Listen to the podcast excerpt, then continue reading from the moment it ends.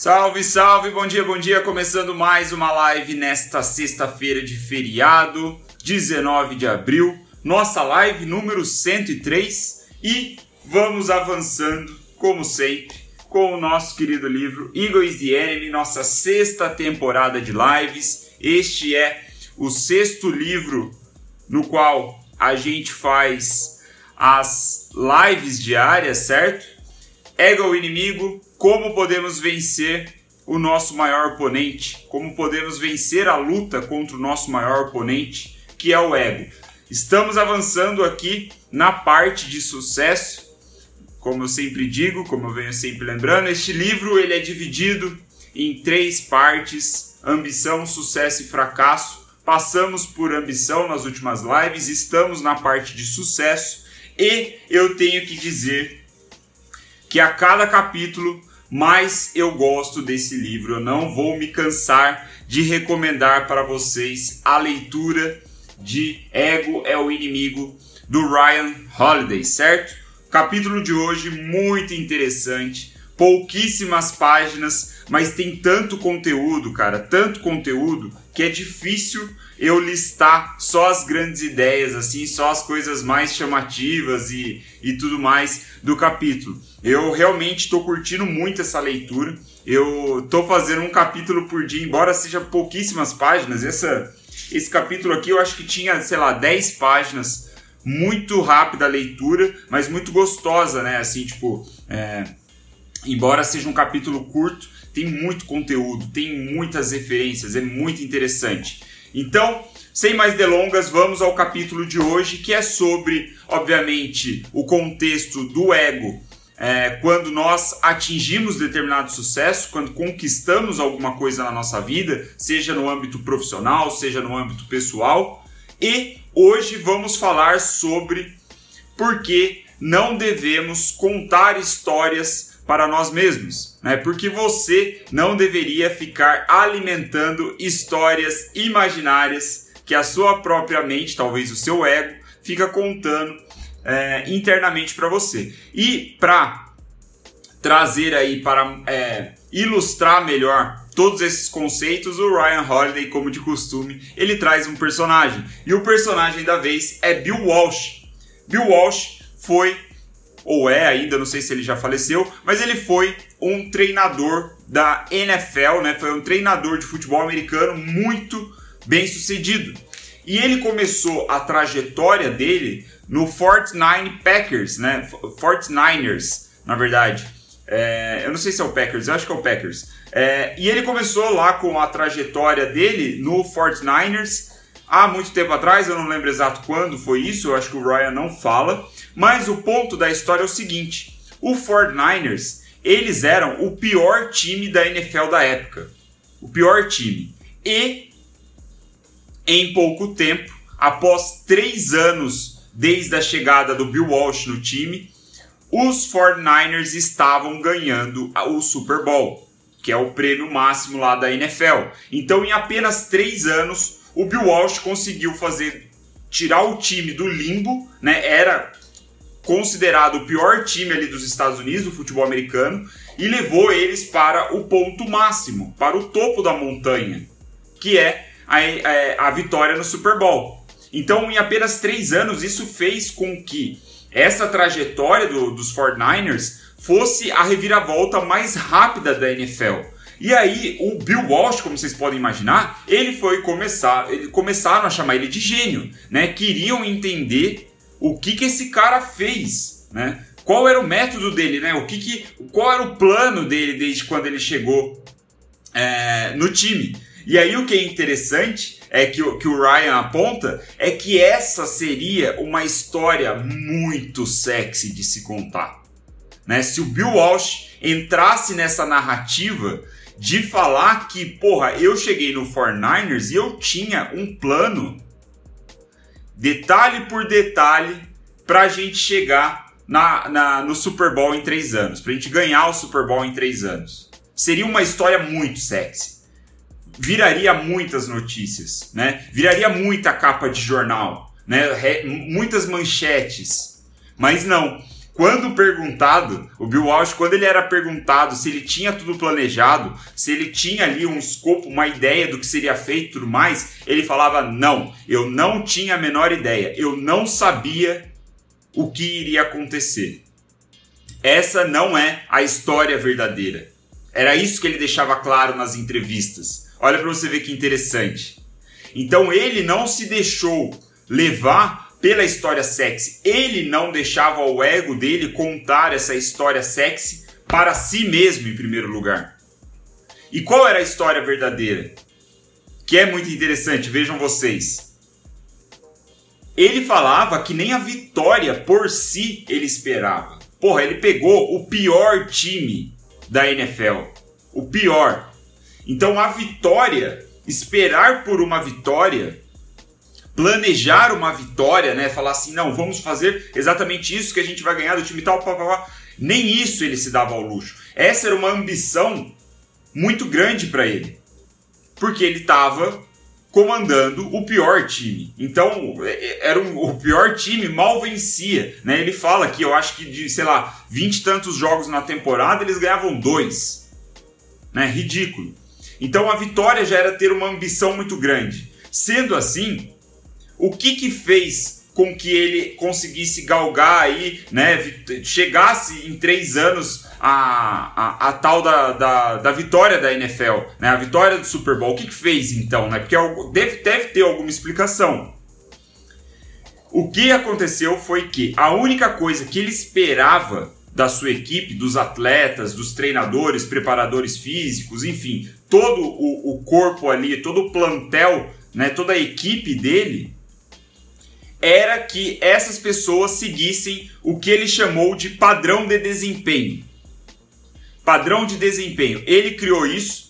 Esse padrão de desempenho, né, é o, o Standard of per, per, Performance. Agora eu não lembro. É o padrão de desempenho. Não lembro como chamava, como ele colocou esse nome. Eu traduzi como padrão de desempenho. O que, que era o padrão do desempenho? O padrão de desempenho era basicamente o que deveria ser feito quando deveria ser feito, por quem deveria ser feito. E isso envolvia desde os atletas no campo, como também dos atletas nos vestiários.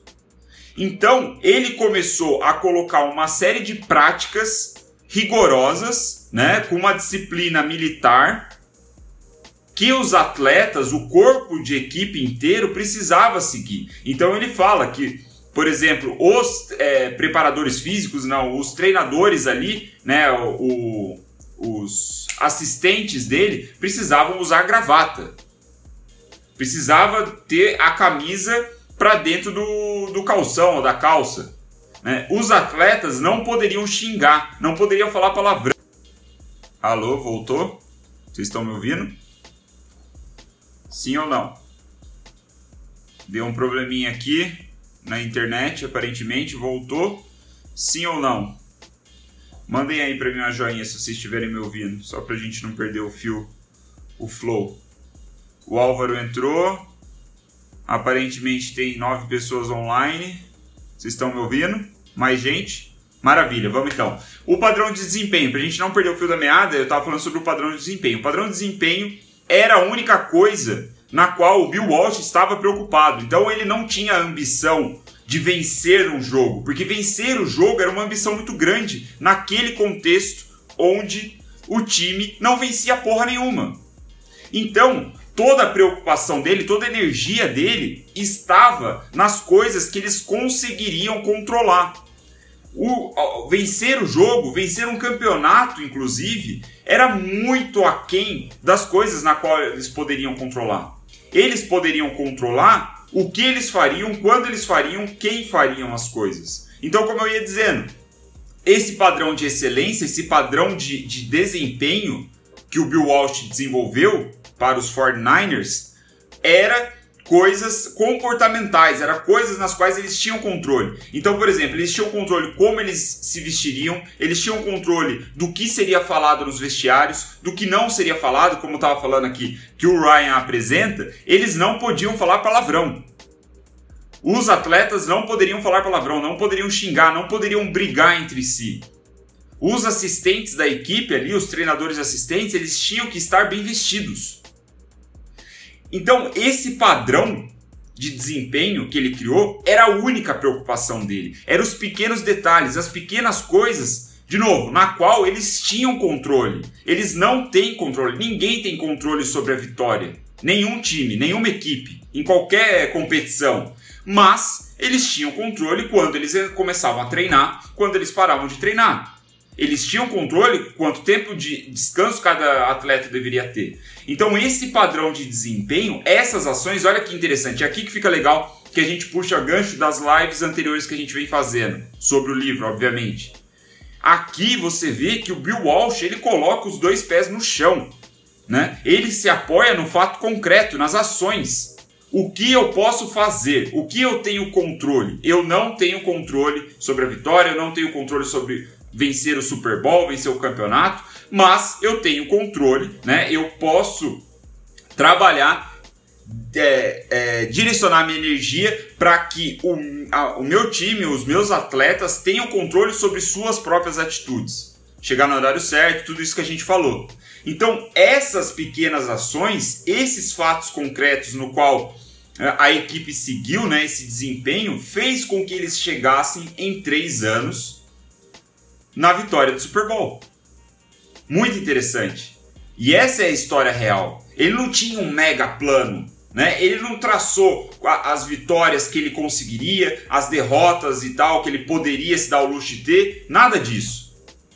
Então ele, né? Quando olhado para trás assim, é, é, nas entrevistas que o Bill Walsh deu, ele falava que ele não se dava ao luxo de prever nenhuma vitória. O que ele acreditava era que se a equipe inteira seguisse esse padrão de desempenho, esse padrão de excelência, as vitórias aconteceriam. Ele não sabia quando. Ele não sabia se seria no próximo jogo, se fosse depois de dois anos ou coisa assim. Mas ele saberia que a consolidação, a formação das ações ao longo do tempo, né, juntasse isso tudo, acabaria resultando em vitória, que foi o que aconteceu. E aí eu faço um gancho aqui bem interessante, na minha visão, né? É, sobre uma live que o Ítalo Marcili fez. Eu não sei se o Ítalo tá estourado aqui no Instagram, provavelmente vocês já conhecem ele. Se não conhecem, por favor, corrijam esse erro e passem a seguir o Ítalo Marcili, que é um cara fantástico.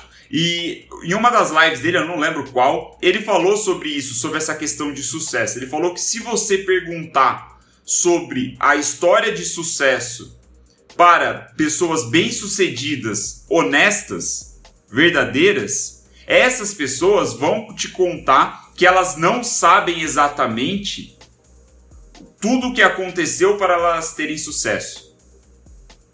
Porque as pessoas honestas, bem-sucedidas, que veem a verdade e não contam, vejam vocês, não contam historinhas para si mesmo, para se convencer de como são importantes, de como eles sabiam exatamente o que eles estavam fazendo para atingirem o sucesso, elas vão te dizer que tem um fator muito importante, um ingrediente secreto muito importante nisso tudo, que é a sorte.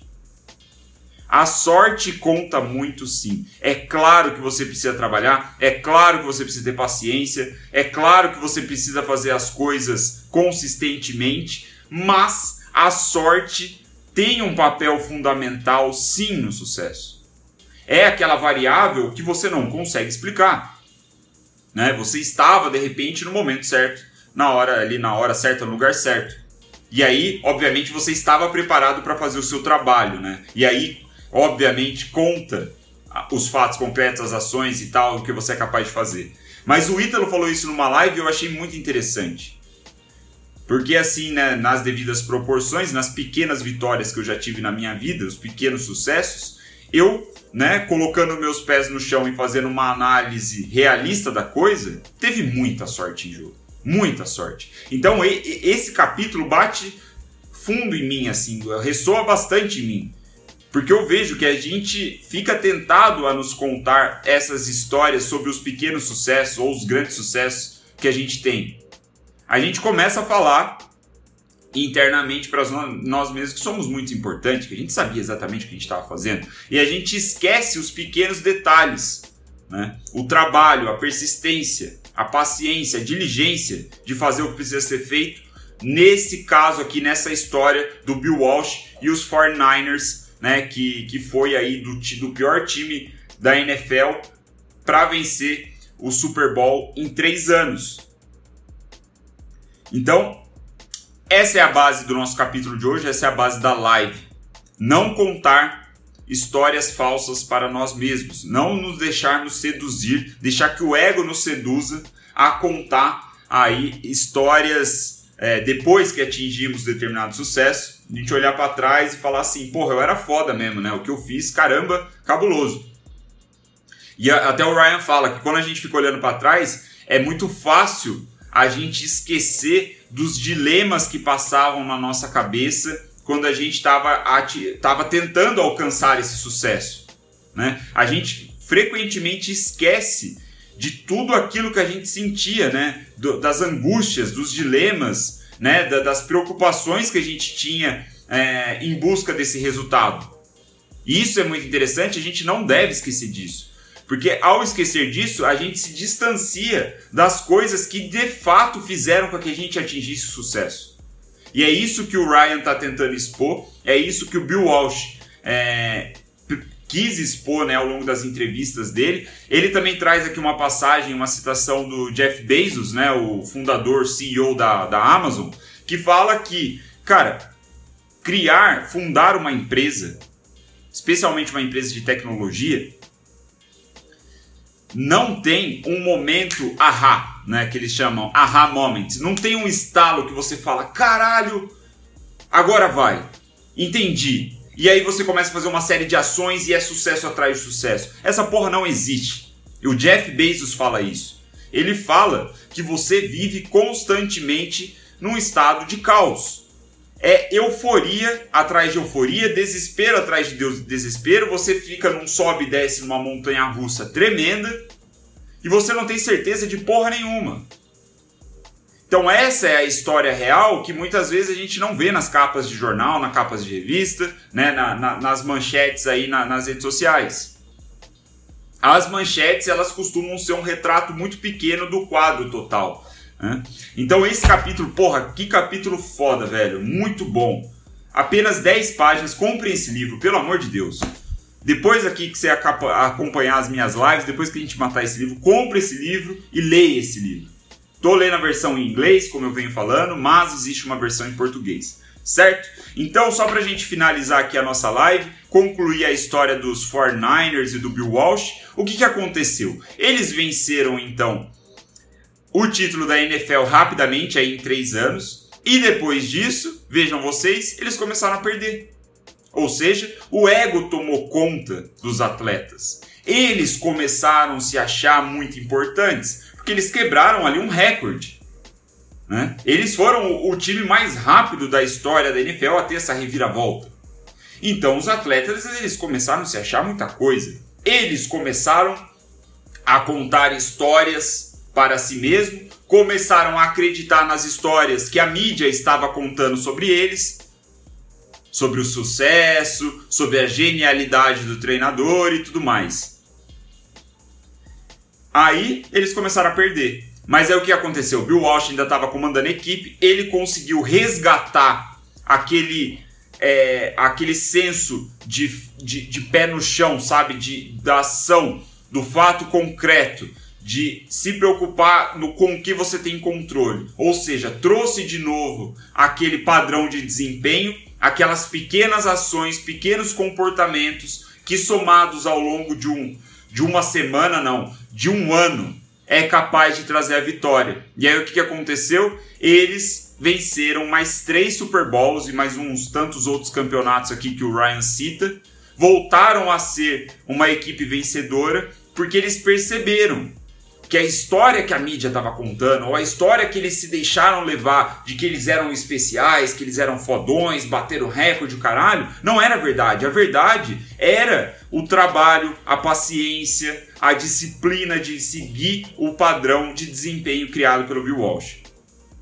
Então, essa é a nossa conclusão, esse é o fim da história que, que o Ryan nos apresenta. Espero que tenha feito sentido para vocês, espero que tenha ajudado de alguma forma você melhorar a sua prática, né? Lembrando que a gente sempre vê a teoria para levar para a prática do nosso dia a dia.